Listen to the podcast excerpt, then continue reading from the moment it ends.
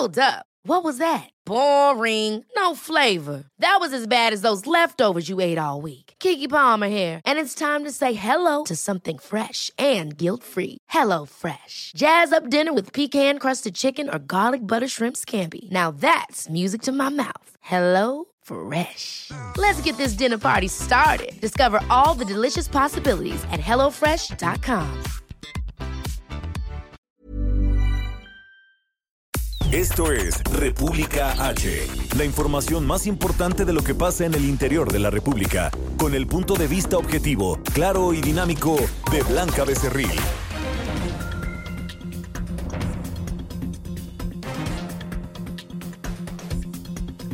Hola, muy buenas tardes. Son las 12 del día con un minuto de este jueves 6 de febrero de este año 2020. Yo soy Blanca Becerril, esto es República H y yo lo invito, por supuesto, a que se quede conmigo porque en los próximos minutos le voy a dar toda la información más importante generada hasta este momento para que usted, por supuesto, que esté bien informado. Y es que vaya que hay mucho que contarle porque el presidente Andrés Manuel López Obrador hoy en su conferencia matutina allá en Palacio Nacional defendió, por supuesto, la iniciativa que estaría enviando para el próximo ciclo escolar de eliminar por completo pues los puentes eh, o los fines de semana largos porque él ha argumentado que todo mundo decimos bueno ya viene el puente de y ya viene el puente de tal mes o de tal fecha pero no sabemos exactamente sobre todo los niños evidentemente qué se conmemora o por qué están los eh, pequeños faltando a clases. Por ello es que el presidente defendió esta postura. Además ante la negativa y pues el rechazo de muchos grupos empresariales sobre todo el sector turístico, el presidente dijo que está haciendo otro tipo de acciones para eh, impulsar el turismo a nivel nacional. Además, hay información importante de lo que ha pasado en las últimas horas, sobre todo con el futuro del avión presidencial, porque ahora el presidente pues ya nos está cambiando un poco la jugada, le voy a explicar por qué, porque eh, pues en algún en un principio el presidente había dicho que sí se iba a rifar, eran 500 pesos por cachito y ahora dice que posiblemente pues no se rife como tal el avión, la aeronave, sino que eh, puede, eh, si usted compra este cachito, por supuesto, y gana, puede hacerse acreedor a un monto específico de dinero y que este, pues no va a ser solo un ganador, sino van a ser muchos, muchos ganadores y que con lo que usted aporte a la lotería con la compra de su cachito, pues este dinero se va a ir para reforzar las materias de seguridad en todo el país. En fin, hay mucha, mucha información que contarle, así que yo lo invito a que se quede conmigo. Recuerde que nos puede seguir en nuestras redes sociales. En Twitter estamos como arroba el heraldo de México. Mi Twitter personal es arroba blanca de cerril. En Facebook, en Instagram, en YouTube también estamos completamente en vivo. Y en el sitio www.elheraldodemexico.com.mx Ahí hay una pestañita del color azul, de color de esta casa editorial. Ahí usted le da play y nos puede escuchar y ver totalmente en vivo a través de streaming, donde yo le estoy mandando un fuerte, fuerte abrazo y un saludo fraterno porque pues agradecerle un poco que siempre, siempre eh, pues contamos con el favor de su atención y porque siempre nos escucha. Aquí en la Ciudad de México nos oímos por el 98.5 de FM, en Guadalajara, Jalisco 100.3, en San Luis Potosí 93.1, en Tampico, Tamaulipas 92.5, en Reynosa 103.3, en Villahermosa, Tabasco por el 106.3 de FM, en Acapulco, Guerrero 92.1, en el Valle de México por el 540 de AM y a partir de este lunes. Ya nos escuchamos también allá en Tijuana, Baja California, por el 1700 de AM, que también le mandamos un fuerte abrazo a todas las personas que ya nos escuchan de este lado de la frontera y del otro lado de la frontera también, porque la frecuencia del Heraldo ya está llegando a los Estados Unidos, sobre todo en esta franja con Baja California. Bueno, sin más, vamos a un resumen de noticias y comenzamos con toda la información. En resumen. Este miércoles el Senado de los Estados Unidos votó a favor de la absolución del presidente Donald Trump en el juicio político en su contra por los cargos de abuso de poder y obstrucción al Congreso. Esta mañana, desde la Casa Blanca, el mandatario estadounidense agradeció a quienes lo apoyaron en este proceso y denunció que ha sido atacado como ningún otro presidente en la historia de los Estados Unidos. Así lo dijo. And this is really not a news conference. It's not a speech. It's not anything. It's just we're sort of uh, it's a celebration because we have something that just worked out. I mean, it worked out. We went through hell unfairly, did nothing wrong. Did nothing wrong. I've done things wrong in my life, I will admit. Not purposely, but I've done things wrong. But this is what the end result is.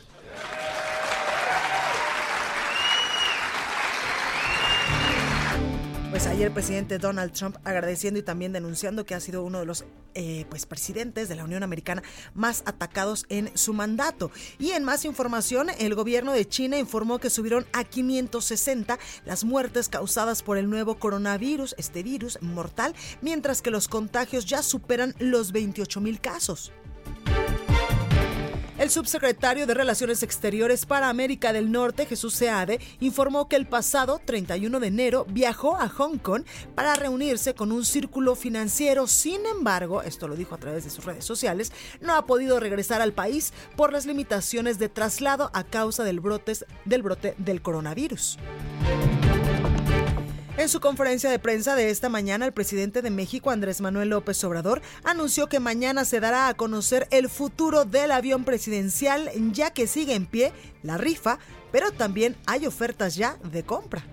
Ya estamos a punto de resolver lo del avión. Ya podría decir hoy, primera llamada, primera llamada. Mañana yo les voy ya a informar. Estamos muy avanzados, esperando todavía lo de la posibilidad de venderlo porque hay ofertas y también ya tenemos preparado lo de la rifa y hemos resuelto algunos asuntos que nos eh, preocupaban. Les comentaba de que en vez que uno se sacara el avión o el costo del avión, porque también eso lo vamos a aclarar, puede hacerse una evaluación del costo del avión y lo que se rifa es dinero, el, dinero del avión. Este, en vez de uno, que sean 100 los premiados.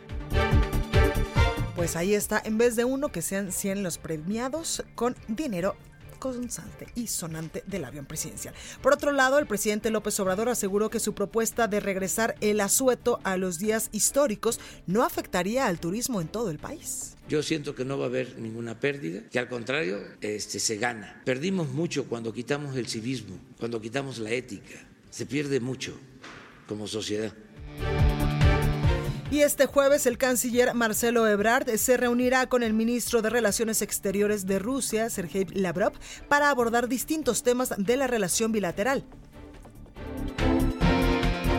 Y en estos momentos el presidente de México, Andrés Manuel López Obrador, se reúne a puerta cerrada en Palacio Nacional, aquí en la Ciudad de México, con los padres de los 43 normalistas de Ayotzinapa que desaparecieron hace cinco años y cuatro meses.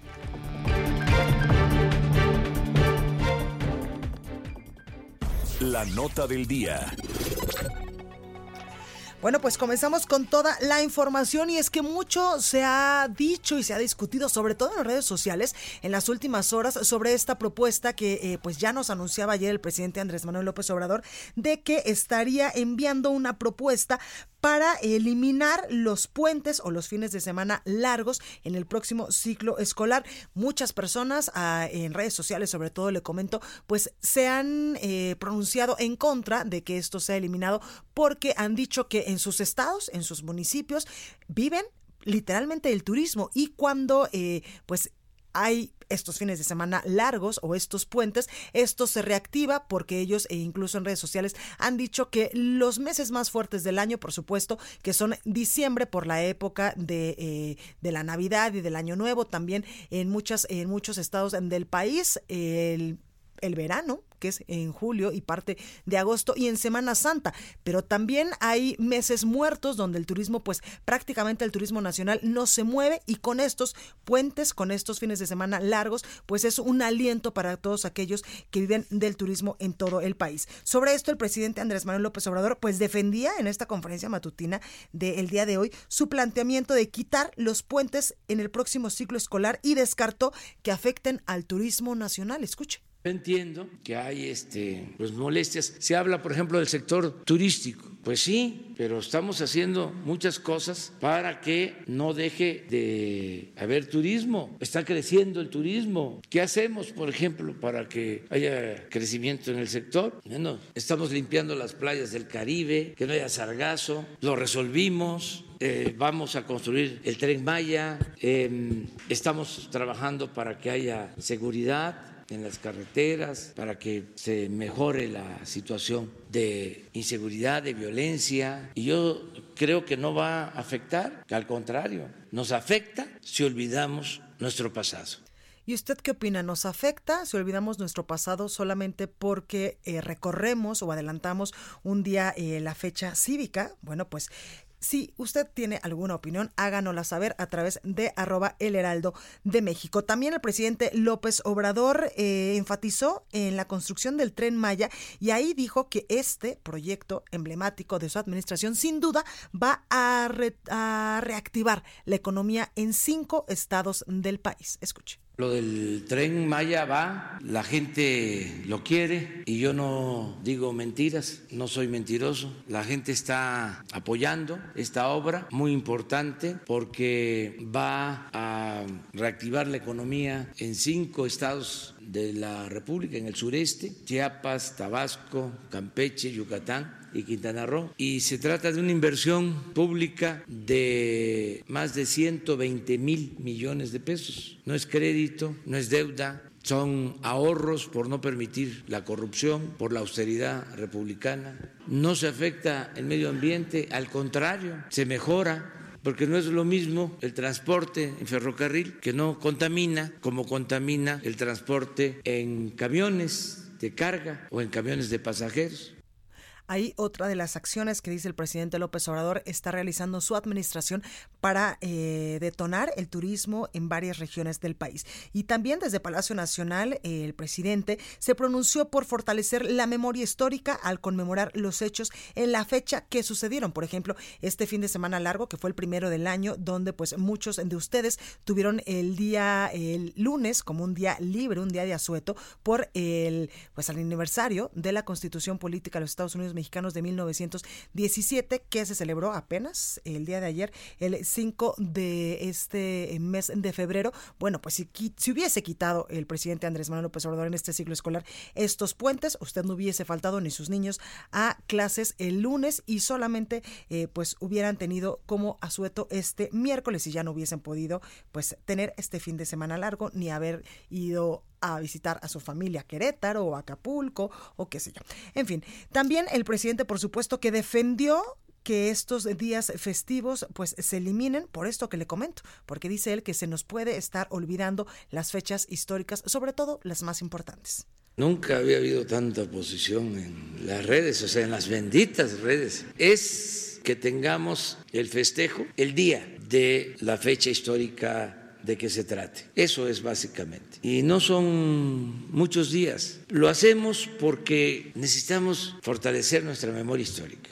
Les dije ayer, y además convoco a todos, a que se haga una encuesta, una consulta con niños de secundaria, de primero de secundaria hasta de segundo. Vea, ¿qué pasó? ¿Por qué no hubo clases el viernes y el lunes? No saben pues ahí parte de lo que decía el presidente López Obrador y le reitero, pues incluso él reconocía que está pues el debate muy caliente en las benditas redes sociales, decía el presidente López Obrador. Y también quien está eh, pues en contra de la eliminación de estos puentes es el gobernador de Querétaro, Francisco Domínguez, porque él asegura que sería un completo error eliminar estos puentes, estos fines de semana largos, porque tan solo la entidad Querétaro es la segunda más visitada en los fines de semana largos en todo el país. Escuche. Yo en mi posición personal creo que sería un error eliminar los fines de semana largos de los puentes porque eh, se deja de viajar, se deja de eh, pagar un hotel, un restaurante, una fonda, eh, un sector turístico que es una palanca económica del desarrollo de cualquier entidad, de cualquier municipio, sin, sin, duda sería una afectación inmediata y también pues varios eh, secretarios de turismo, pero sobre todo eh, secretarios de asociaciones, por ejemplo, de agencias de viajes, de hoteleros y de restauranteros, también expresaron su oposición a esta eh, iniciativa que posiblemente podría estar enviando el presidente López Obrador para eh, pues cambiar este próximo ciclo escolar y eliminar estos puentes. Y por ejemplo, el secretario ejecutivo de la Asociación Mexicana de Agentes de Viajes, Sergio González Rubiera, externó que el presidente López Obrador no tiene ninguna intención de favorecer a la industria turística al pretender desaparecer estos puentes. Mauricio Conde nos tiene toda la información. Mauricio, buenas tardes, adelante. Muy buenas tardes, Blanca. Efectivamente, como bien comentas, está el, secretario ejecutivo de Acción Mexicana de Agentes de Viajes nos declaró aquí en Cancún que está claro con esta propuesta presidencial que eh, para el presidente el turismo no forma parte de la agenda de la cuarta transformación. Nuevamente presentan una iniciativa que atenta contra el turismo, nos dijo. Él expresó que de alguna manera tiene razón el presidente de que sí es importante que los niños conozcan nuestra historia, y así eh, se ha conversado recientemente con los prestadores de servicios turísticos, que a lo mejor los jóvenes no saben ni de qué es el puente el lunes que acaba de pasar, pero hay otras formas de solucionarlo, nos comenta. Gonzalo Rubiera agregó que sería enriqueciendo las clases de historia, mejorando la metodología educativa, porque en materia turística señala que el gran reto de México está en incrementar la estancia promedio de nuestros visitantes. Nos comentó que en Cancún y Riviera Maya son afortunados porque los, operadores de servicios turísticos y hoteles tienen entre seis y siete noches de estancia promedio, pero señala que no es lo mismo en el resto del país. Comentó que así, que él cree que los destinos pequeños que tienen pues estancias cortas, no, no, lo van a, no le van a estar muy agradecidos al presidente con esa propuesta. Mencionó que a la ocupación promedio de Cancún y Riviera Maya los fines de semana largo apuntan, aportan tres o cuatro puntos adicionales de la ocupación hotelera, si no es que a veces más, y con una importante derrama económica de cientos de miles de dólares. También argumentó que los turisteros hagan, están haciendo de este sexenio un, un, él comentó que era un procedimiento de defensa porque consideran que está haciendo inútil todo lo, todos sus llamados en los medios de comunicación y a través del secretario de Turismo, porque según el secretario de las agencias de las agencias de los agentes de las agencias de viajes dice que no son simplemente no son escuchados. Afirma que en estos momentos van a hablar con el presidente de la Comisión de Turismo en la Cámara de Diputados del Congreso de la Unión, que es el diputado José Luis Alegre, para ver si a él se le ocurre algo desde el Congreso de la Unión para ayudarlos. Es la información que te tengo con los turisteros y los agentes de viajes desde Cancún. Desde Cancún, Mauricio, zona importante, yo diría indispensable para el crecimiento del PIB a nivel nacional en materia turística. Exactamente, eh, hay que recordar que Cancún y la Riviera Maya aportan más de la mitad del PIB turístico de México. Este es el ingreso de divisas turísticas más importante del país y se tiene ubicado el destino turístico que es Cancún como el principal de México y del Mar Caribe. Pues ahí lo tenemos, Mauricio Conde. Gracias por esta información para servirles. Gracias. Y para conocer de primera mano, pues, qué es lo que piensan estas asociaciones de hoteleros, restauranteros eh, que podrían estarse viendo seriamente afectados por esta iniciativa que posiblemente envíe el presidente López Obrador. Eh, tengo en la línea telefónica a Íñigo Fernández Bárcena, él es presidente de la Asociación de Hoteles del Sur de Tamaulipas. Muy buenas tardes, ¿cómo está? Muy bien, ¿y tú? Muy bien, muchas gracias. Oiga, pues cuénteme que, eh, pues, ¿qué opina esta asociación de hoteles allá en el sur de Tamaulipas sobre esta eh, propuesta ya externada el día de ayer por el presidente Andrés Manuel López Obrador de eliminar los puentes. Ya mucho hemos escuchado que incluso en redes sociales, pues, el debate está mayoritariamente en contra. Pues sí, eh, Blanca, definitivamente estamos muy preocupados, estamos muy inconformes, sentimos que se está cometiendo o se puede llegar a cometer más bien un error eh, drástico, negativo en, el impacto al sector turístico y a la, eh, y a la economía en general. Yo, yo, yo quisiera eh, tener el, antecedente de dónde nace un poco el, el tema de, de, estos puentes, que en realidad está mal empleado el término puente. Hoy en día se, se, debe de hablar de fines de semana largos. Allá por el 2006, es decir, hace unos 14 años, se implementó como pues un mecanismo de promoción turística que favoreciera de, alguna forma el mercado doméstico y se generara una derrama económica, se implementó el tema de estos fines de semana largos. En, en aquel entonces la propuesta que estuvo en el, en el Congreso fue de cuatro fines de semana largos, es decir, no nada más eh, los puentes o los fines de semana largos de febrero, marzo y noviembre, sino también incluían en aquel entonces el de mayo, través del Poder Legislativo, pues se quedaron en tres fines de semana. Y estos tres fines de semana nacen eh, de tres principales motivos. Uno, el que ya planteé, que es el, de fomentar la promoción turística y el mercado doméstico. El otro tema es un tema, eh, pues de, alguna manera, que hoy en día los políticos lo mencionan mucho, que es el tejido social, que es el fomento de la claro. convivencia familiar, ¿no? Hoy en día, pues la gente puede planear con anticipación, pasar más días familia y sobre todo, pues realizar viajes y es ahí donde viene el fomento al, turismo. Y el otro, el otro tema que existía o que, o que va a existir si, si, si esto llega a prosperar, va a ser que en, en aquel entonces el, el término puente pues era precisamente cuando el día festivo caía en martes o caía en jueves, pues la gente lo que hacía era de jueves hago el puente, es decir, me enlazo hasta el siguiente día eh, de descanso, que es el sábado, o desde el otro punto de vista, de domingo me salto a martes y me tomo y me ausento en el trabajo o se ausentan los eh, jóvenes o los niños en las escuelas. Entonces ahí es, ese es el término puente, ¿no? El enlazar de, un cuerpo a otro cuerpo, es decir, de, de, domingo a martes, ¿verdad? O de, o de jueves a, a sábado. Y es ahí en donde había una, una afectación a la productividad y a la competitividad muchas veces de las empresas.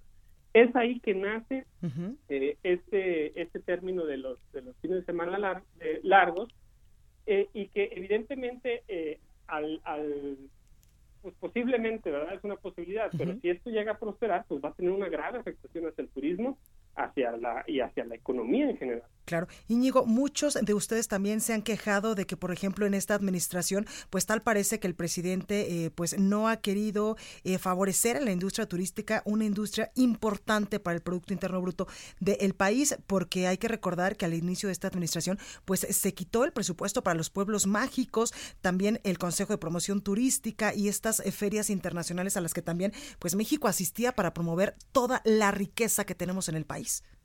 Sí, definitivamente, y habría que agregarle ahí también el, tema de aeropuerto. Yo, yo creo eh, particularmente que eh, pues el titular del Ejecutivo está abordando mal la problemática. Realmente este tema de los fines de semana largo, pues es porque el presidente de la República menciona eh, que debe de haber más conciencia en los días cívicos, en los días históricos, y pues en estas conferencias resulta ser que lo que viene a la mente es lo que se transmite. Cuando este tipo de ejercicios y este tipo de análisis se deben de hacer puertas atrás, ¿verdad? Hacer el, el, análisis y entonces venir con un comunicado de prensa y externarlo. Evidentemente eso implica dentro del proceso la consulta con la iniciativa privada. Claro. Si no tenemos la consulta con iniciativa, iniciativa privada, ¿cómo va a haber un apoyo hacia eso? Entonces, e, estas excepciones, o sea, estamos hablando que el sector turístico representa aproximadamente el 9% del PIB, que emplea 4.3 millones de personas eh, eh, en empleos directos y aproximadamente unos 6 millones de, de empleo indirecto, y que este tipo de política comercial eh, que favorece para que los mexicanos, no el extranjero, el mexicano pueda eh, ir a destinos eh, turísticos. Claro, porque además es tan poquito el tiempo, Íñigo, que normalmente nosotros pensamos en Cancún o en irnos, no sé, a Baja California, a Puerto Vallarta y no salir del país porque solo son tres días. Entonces eso favorece, por supuesto, el turismo doméstico. Exactamente. Y, es, y esto agrégale, Blanca, el buen fin. Hay que recordar que el buen fin se desarrolla justamente en uno de estos puentes de fines de semana largo. ¿Qué va a suceder cuando quitemos ese día del fin largo? Para la promoción eh, eh de política comercial, que es el buen fin. Cuando ha sido una herramienta que hemos tenido a lo largo de los últimos años y que ha funcionado perfectamente. Claro. Íñigo, preguntarte ustedes como asociación de hoteles eh, que tienen su contraparte en algunos otros estados del país y también pues aunando a otras industrias como por ejemplo la restaurantera y también la de agencias de viajes, ¿podrían estarle mandando una carta o visitando o pidiendo una audiencia con el presidente López Obrador para que reconsidere esta iniciativa? Yo creo que definitivamente sí. Yo sí veo un cambio de actitud en, en la conferencia mañana de hoy. Eh, el mismo titular del Ejecutivo reconoce que, nunca había visto tanta reacción en las redes respecto a este tema. Y, y, y esta afectación, pues bueno, eh, como tú mencionas, no nada más es hoteles, es aerolíneas, eh, transportación, restaurantes, taxis, comercio, etcétera. Eh, nuestra contraparte en el gremio nacional ya se ha manifestado al respecto, ha emitido un boletín de prensa y estaremos, yo creo, eh, apuntalando este tema porque eh, la hotelería es de los más afectados ante esta medida para, en conjunto con otras cámaras que también ya se han manifestado, Coparmex, Canaco, etcétera, podamos sensibilizar al presidente sobre esta posible medida. Pues ahí lo tenemos. Íñigo Fernández Barcena, presidente de la Asociación de Hoteles del Sur de Tamaulipas. Gracias por esta comunicación. Al contrario, muchas gracias a ti, Blanca. Saludos. Igualmente, y el sector turístico también en Chihuahua y Durango, pues criticaron la propuesta presidencial de eliminar los puentes vacacionales, pues dejarían afectaciones en el ramo. Por ejemplo, eh, se espera que el presidente, eh, bueno, más bien que el secretario de Turismo a nivel federal, Miguel Torruco, visite Chihuahua el próximo 19 de febrero y ahí estarán, eh, pues, gran parte de los hoteleros y restauranteros del estado de Chihuahua y de otros estados colindantes para expresarle su rechazo ante esta propuesta del presidente López Obrador. Yo soy Blanca Becerril, estoy República H. Vamos al sacapuntas de este jueves. No se vaya, que yo vuelvo con más. Sacapuntas. Nos dicen que hay una oficina en Palacio Nacional en donde se están desahogando muchos pendientes. Se trata de la Consejería Jurídica que encabeza Julio Scherer nos explican que anda muy atareado afinando las iniciativas que el presidente López Obrador enviará al Congreso. Revisa que hasta las comas estén en su lugar para darle celeridad.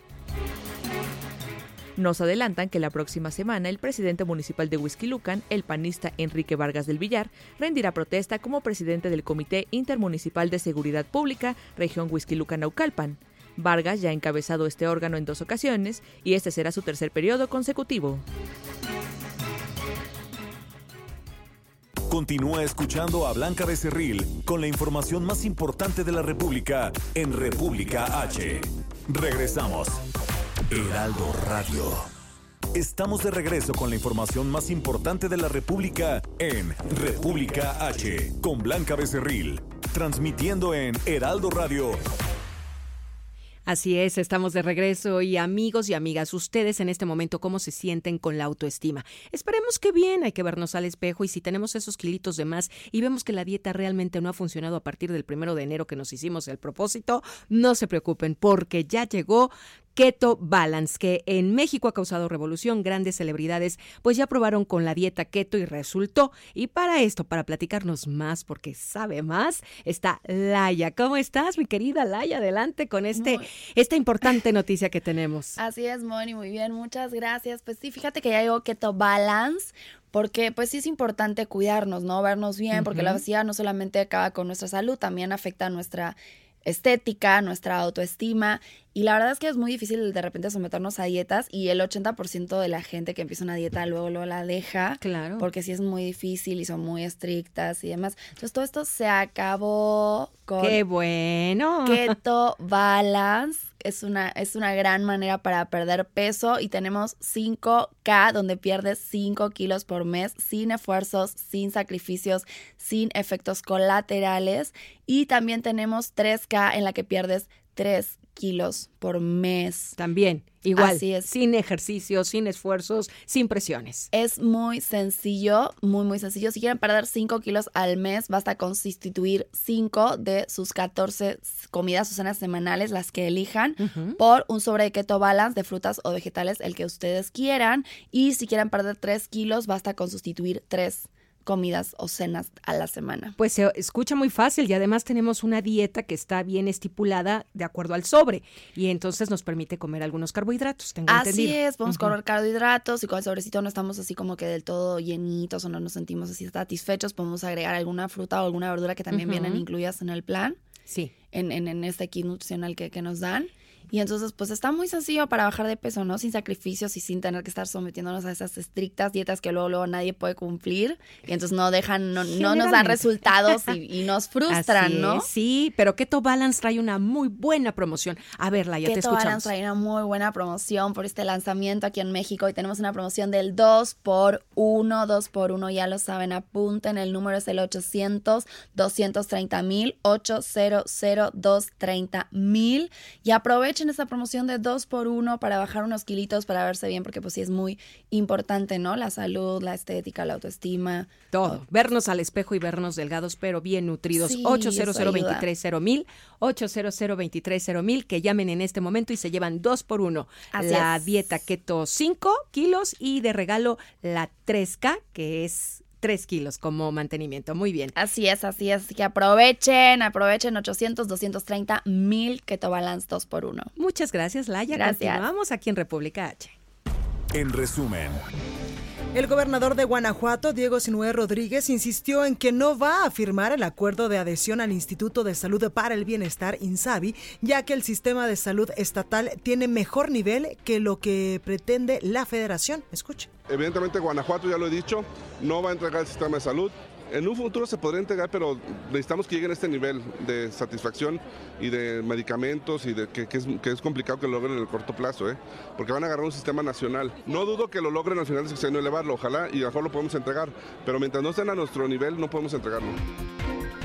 El secretario general del gobierno de Oaxaca, Héctor Anuar, informó que fueron liberados dos elementos de la Guardia Nacional retenidos por habitantes del municipio Nuevo Soquiapán. De acuerdo con la UNAM, aproximadamente 95 mil niños menores de 5 años mueren al año por consumir agua contaminada en el país. En Tlanepantla, Estado de México, dos personas robaron armas y radios de comunicación de un módulo de tránsito, por lo que el alcalde, Raciel Pérez, aseguró que se trató de un asunto interno porque en su administración se han dado de baja a elementos corruptos. El gobierno de Puebla informó que durante el 2019, 300 trabajadores menores de edad fueron apoyados con becas por el Estado a través del sistema DIF como parte del programa de prevención al trabajo infantil. Estado de México. Exactamente, y ya está con nosotros Hugo Corso, quien hoy viene muy bien peinado, con unas gafas nuevas. No, fíjate que no, son un poco antiguas, tienen como 25 años, ah, no, pero bueno, están conservadas.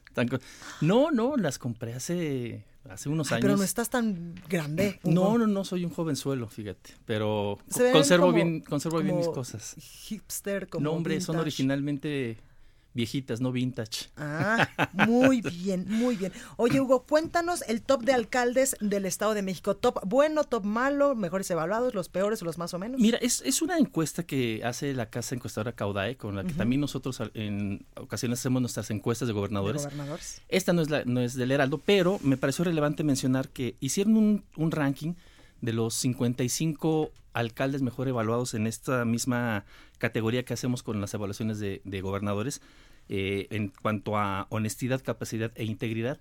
Y me llamó mucho la atención que en el top 10 solamente hay un alcalde mexiquense, es el alcalde de Huizquilucan, Enrique Vargas, el que aparece en tercer lugar como entre los mejores evaluados. Él es el presidente de la Asociación de Alcaldes del Partido de Acción Nacional. Así es, de, la, de esta asociación que eh, congrega a los alcaldes panistas de todo el país. Él aparece en el tercer lugar y en general en los 55 lugares que eh, publica Caudae están tres alcaldes, otros dos, además de Enrique Vargas. Está Patricia Durán, la alcaldesa de Naucalpan, en el lugar 49 y Fernando Vilchis, el alcalde de Catepec, cerrando la puerta en el lugar 55. Entonces, de 55 alcaldes evaluados en, en el país, eh, como los mejores alcaldes según Caudae, están tres, tres mexiquenses. En el top en el top 10, en el lugar tercero está Enrique Vargas. Entonces, me pareció relevante mencionarlo. este, Están haciendo un trabajo interesante de los alcaldes mexiquenses y lo reconocen así pues la gente a la que se les, se les consultó. Exactamente, y es que no muchos alcaldes pueden ostentar que son eh, pues bien recibidos por, por sus eh, gobernados o por, sí, porque incluso ha habido alcaldes, y nosotros lo hemos dicho en este espacio, que son pues apedreados, otros encarcelados, porque no este, cumplen sus promesas de campaña ni lo que le prometieron al pueblo. Otros los corretean este cuando los encuentran en la calle. Sí, no, es, es, es, relevante. Hoy, quería tener como un par de, de temas más, más eh, positivos, ¿no? Entre ellos este. Y el otro, el que te quería platicar, es eh, de algunas eh, inclusiones a los bandos municipales de los municipios de, del Estado de México. Que ya no van a poder piropear. Que son novedosas. Entre ellas, esta, esta me gusta mucho a mí, esta, esta inclusión que hacen, al menos, al menos lo noté, en los bandos municipales de Naucalpan, de Toluca, de Coacalco, de Tlalnepantla, de Ecatepec y de Atizapán.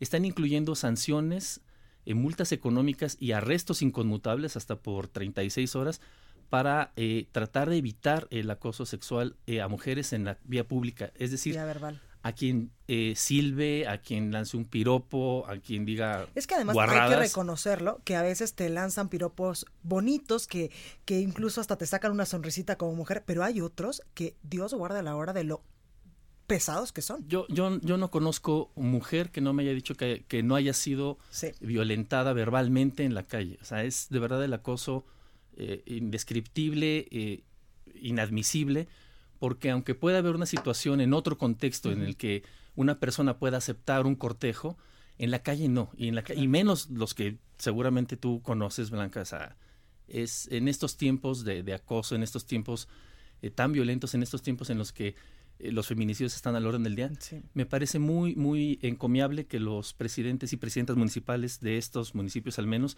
hayan incluido estas sanciones en el bando municipal, que es un ordenamiento de convivencia, es un ordenamiento cívico que implica multas o arrestos por hasta 36 horas por esta situación. Y eh, bueno, esto viene a colación porque ayer, 5 de febrero, es cuando se promulgan los bandos. Es el primer ordenamiento de convivencia que tienen los ciudadanos en el, en el Estado de México y en general en, los municipios. Es, es, como una constitución moral. Es como una constitución moral para ponerlo en, términos de la 4T. Y también incluyeron otras cosas. Otro que me parece súper interesante, y eso nos toca a muchos, eh, en Atizapán, en Coacalco y en Tlanepantla están obligando, habrá que ver ahora que, se cumple y que observen esa obligación, que los centros comerciales principalmente, pero en general los estacionamientos, ofrezcan hasta media hora gratuita ah, a los usuarios. Yo muchas veces me he preguntado, y más que preguntado, he hecho coraje, claro. ¿por qué si vas a un centro comercial a consumir? Tienes que pagar Tienes que pagar tarifas de 25, 30, 40 pesos por hora. Solo en México. Si tú pones un centro comercial, tienes que tener previsto lugares de estacionamiento que tú ofrezcas. Claro. Claro, si no compruebas que ha habido un consumo en el lugar, me parece que sería lógico cobrar, pero... Pero a veces ya ni la tolerancia de 15 minutos te dan, y si te equivocaste por algo... O si no encuentras lugar que a veces pasa... Justamente. Tienes que bajarte a pagar en la maquinita y salirte. Eso me parece que es una buena medida que están poniendo los alcaldes. También en Huizquiluca y en Coacalco están pidiendo exhortando a la gente a tener menor uso de plásticos, también en Tizapán lo incluyo, menor uso de plásticos, unicel y popotes. Esto es, no ha llegado a ser todavía una ley como eh, ocurre aquí en la Ciudad de México, pero pues va para allá, va caminando. Entonces, creo que hoy un par de, aspectos positivos de los alcaldes mexiquenses en, en, los bandos y en este, en este recuento. Me quedé pensando, y si, por ejemplo, yo piropeo puedo decir que están atentando contra mi libertad de expresión? no lo sé, fíjate que es una buena pregunta. La, voy a plantear a los, a los secretarios de ayuntamiento que son los que, y en los cabildos que son los que autorizan los, los bandos. ¿Qué pasa si es al revés, si son piropos de una mujer hacia, hacia un hombre? Imagínate. no creo Porque también hay mujeres bien machas, ¿eh? Ah, no, este... que yo les he escuchado cada cosa. Y otras muy bonitas, la verdad. Habrá que preguntar. Que se agradecen. Sí, sí, la situación puede ser, cuando hay consentimiento, bueno, el cortejo, el cortejo es, es lo mismo que te lo diga, por ejemplo, una persona que no conoces que está en una construcción o que vayas en el metro y te lo diga, a que te lo diga tu novio o tu mamá o tu hermano. Claro, claro, pero bueno, mientras eh, son peras o manzanas me parece muy bien que quede muy establecido que no hay tolerancia a esas cosas ya. Pues ahí lo tenemos. Muchas gracias, Hugo. Gracias a ti, Blanca. Gracias. El análisis. Bueno, pues vamos ahora con nuestro amigo ya de casa, Paul Hospital, quien es analista político, que literal ya vives en Querétaro, Paul, porque ya ni siquiera vienes a darnos eh, el abrazo del año 2020, día cuarenta y tantos. Sí, querida Blanca, encantado de saludarte, a ti, a todo el auditorio. Te debo abrazo de cumpleaños, abrazo de fin de año y ahora próximamente también del Día de la Amistad que ya viene. Ojalá que no y que vengas antes de esa fecha, porque aquí al equipo ya me está diciendo mi producción que les debes los tamales, la rosca, el pan de muerto. Pura fiesta en nuestro país y qué bueno. Y además tú ¿Eh? que eres de Querétaro, seguro allá debe de haber un pan delicioso. Delicioso, por supuesto, hay de todo y e invitamos a todos los que nos escuchan a que visiten. Oye, Paul, ya en información menos amable, el tema del INSABI y los estados. Este tema que ha dado mucho de qué hablar, sobre todo en las últimas semanas, con unos gobernadores del Partido Acción Nacional que dicen no nos vamos a sumar, otros que al final, eh, incluso del PRI, eh, han dicho pues sí, vamos, pero con ciertas reglas. ¿Qué está pasando en el país con este tema del nuevo Instituto de Salud? A ver, hay, hay, como diría el filósofo de Güemes, vamos a empezar por el principio, porque es un tema muy complejo y muy confuso porque se trata de distintas acciones de recursos públicos para materia de salud. A ver, primero, el Seguro Popular. ¿Qué era el Seguro Popular? Era un instrumento financiero, no era una institución que hiciera clínicas, hospitales y demás, sino que era un instrumento financiero para darle un seguro de gastos médicos a quien no lo tiene por el Seguro Social, por el ISTE. Entonces, de esta manera se atendían 53 millones de mexicanos. Fíjate nada más de qué tamaño estamos hablando. Y entonces el gobierno federal decide, bueno, este, este asunto estaba descentralizado, se mandaban los recursos desde México, desde la federación, a todos los estados para que ellos pusieran otra parte y funcionara pues medianamente bien el sistema de salud. ¿Qué se está planteando y por qué hay resistencia de los estados? Porque nuevamente, eh, que es ya una marca de la casa de esta nueva administración, se busca centralizar de nuevo todo este esquema de salud, es decir, que desde el centro, desde la Ciudad de México, desde Palacio Nacional, se vea todo el sistema de salud y quitarle, bueno, esta parte a los gobiernos de los estados. Entonces, primerito, se atendían, te decía, 53 millones de mexicanos. El INSABI busca atender a 69 millones de personas, es decir, tenemos de entrada 16 millones más de pacientes en todo el país, pero el problema es que no vemos un peso más en el presupuesto de este año, es decir, están planteando, o la, la idea al final, es atender más gente, pero sigue siendo el mismo presupuesto. Entonces ahí hay un déficit muy importante que por eso los estados, bueno, pues salieron ahí a, a, criticarlo. Primero. Segundo, se centraliza, como te decía, este asunto y se lleva una estructura totalmente federal, es decir, desde México hacia los estados. Entonces, pues hay estados que se han resistido de manera natural porque pues sus gastos, su presupuesto, pues no les da y no hay forma de cumplirlo. Luego, en la ley del INSABI se está planteando algo pues muy raro porque dice que se va a atender a toda aquella persona que esté en el territorio nacional. Es decir, no habla de mexicanos o mexicanas, sino que los migrantes, quien va de paso, quien está en México por distintas razones, el gobierno estaría obligado a atenderlos. Y esto, bueno, pues es un reto inmensamente grande en materia presupuestal. ¿Qué es lo que sucedió?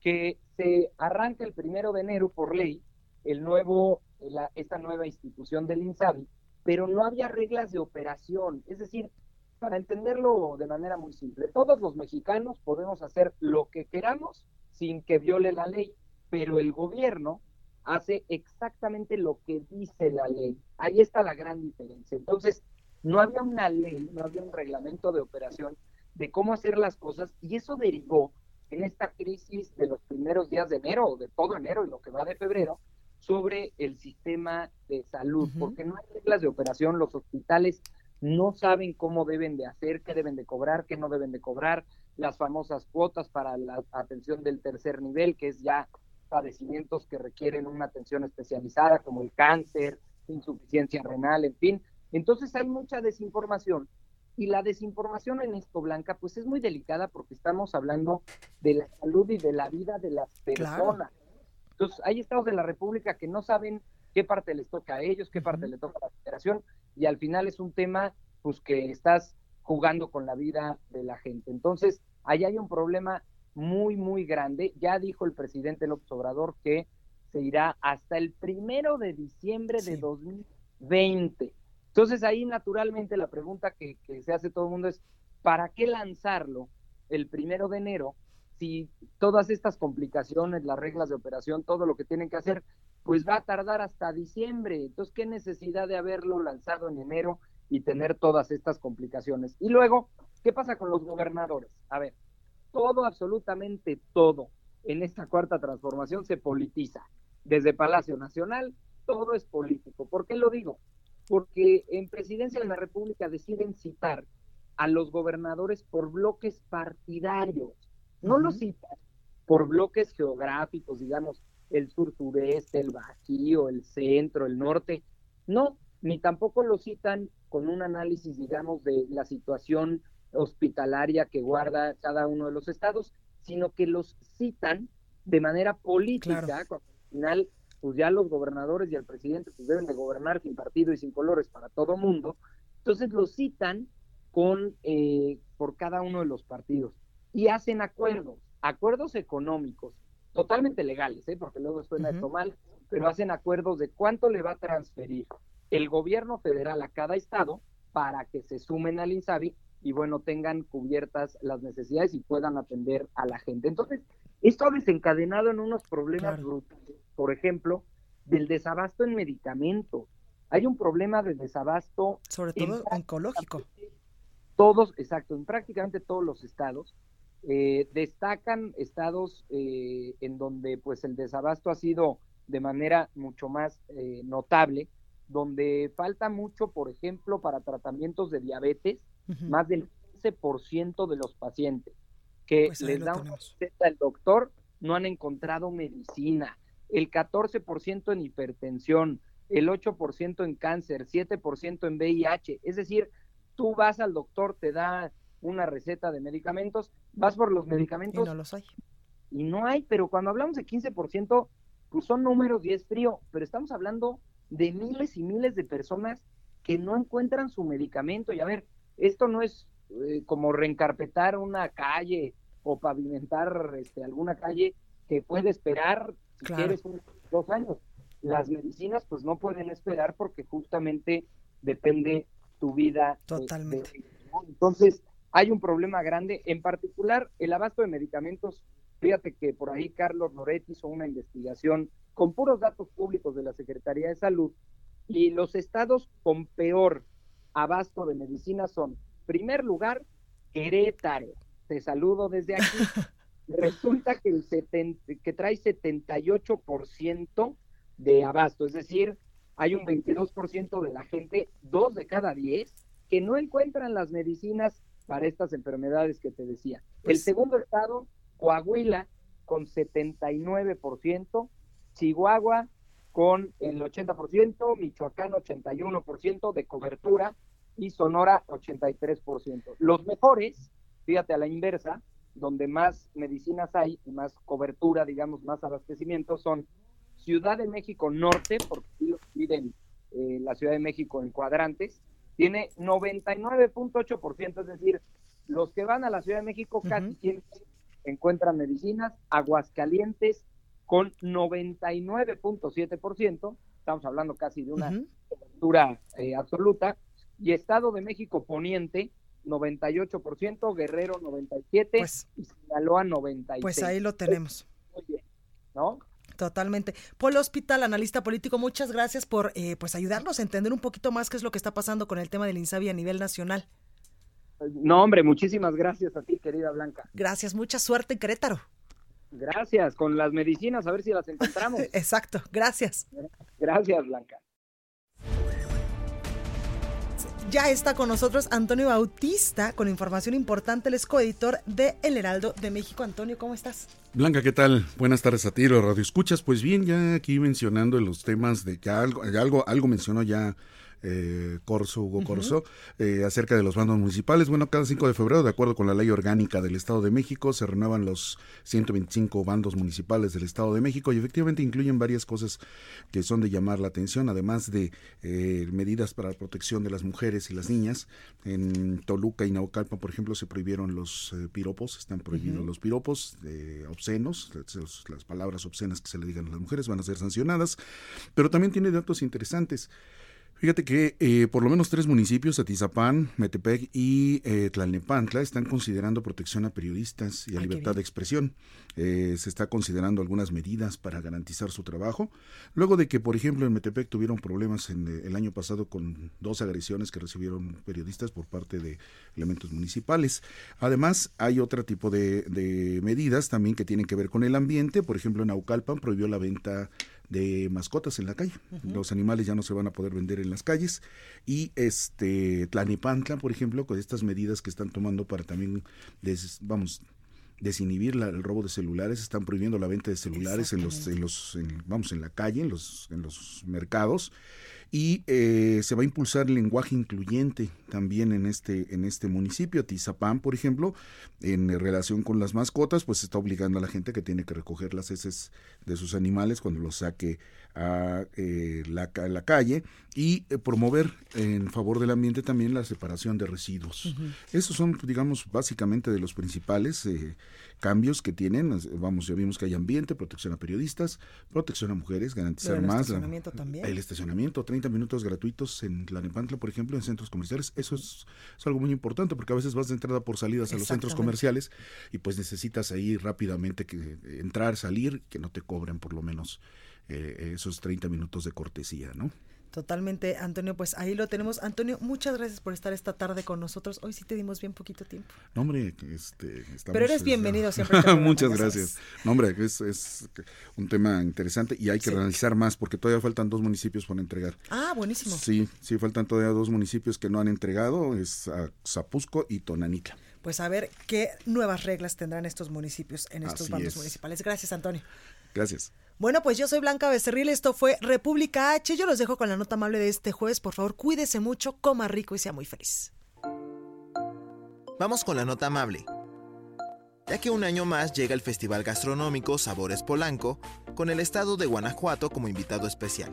Sabores Polanco nació en 2013 con el fin de conjuntar en un solo lugar a los más famosos restaurantes y a lo mejor de la cocina nacional e internacional, así como las principales selecciones de vinos, cervezas, licores, cafés y tés. En este año, Guanajuato estará promoviendo las rutas del vino, para que los visitantes puedan conocer todo el proceso que se vive en los viñedos de la entidad, famosos por su belleza heredada de las ex haciendas entre el campo, el sol y las barricas.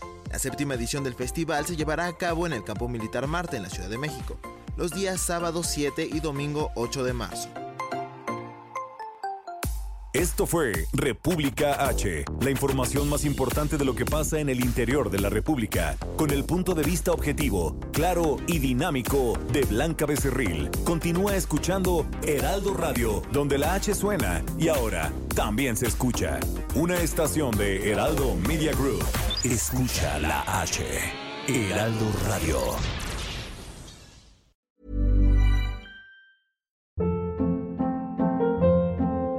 Hold up. What was that? Boring. No flavor. That was as bad as those leftovers you ate all week. Kiki Palmer here, and it's time to say hello to something fresh and guilt-free. Hello Fresh. Jazz up dinner with pecan-crusted chicken or garlic butter shrimp scampi. Now that's music to my mouth. Hello Fresh. Let's get this dinner party started. Discover all the delicious possibilities at hellofresh.com.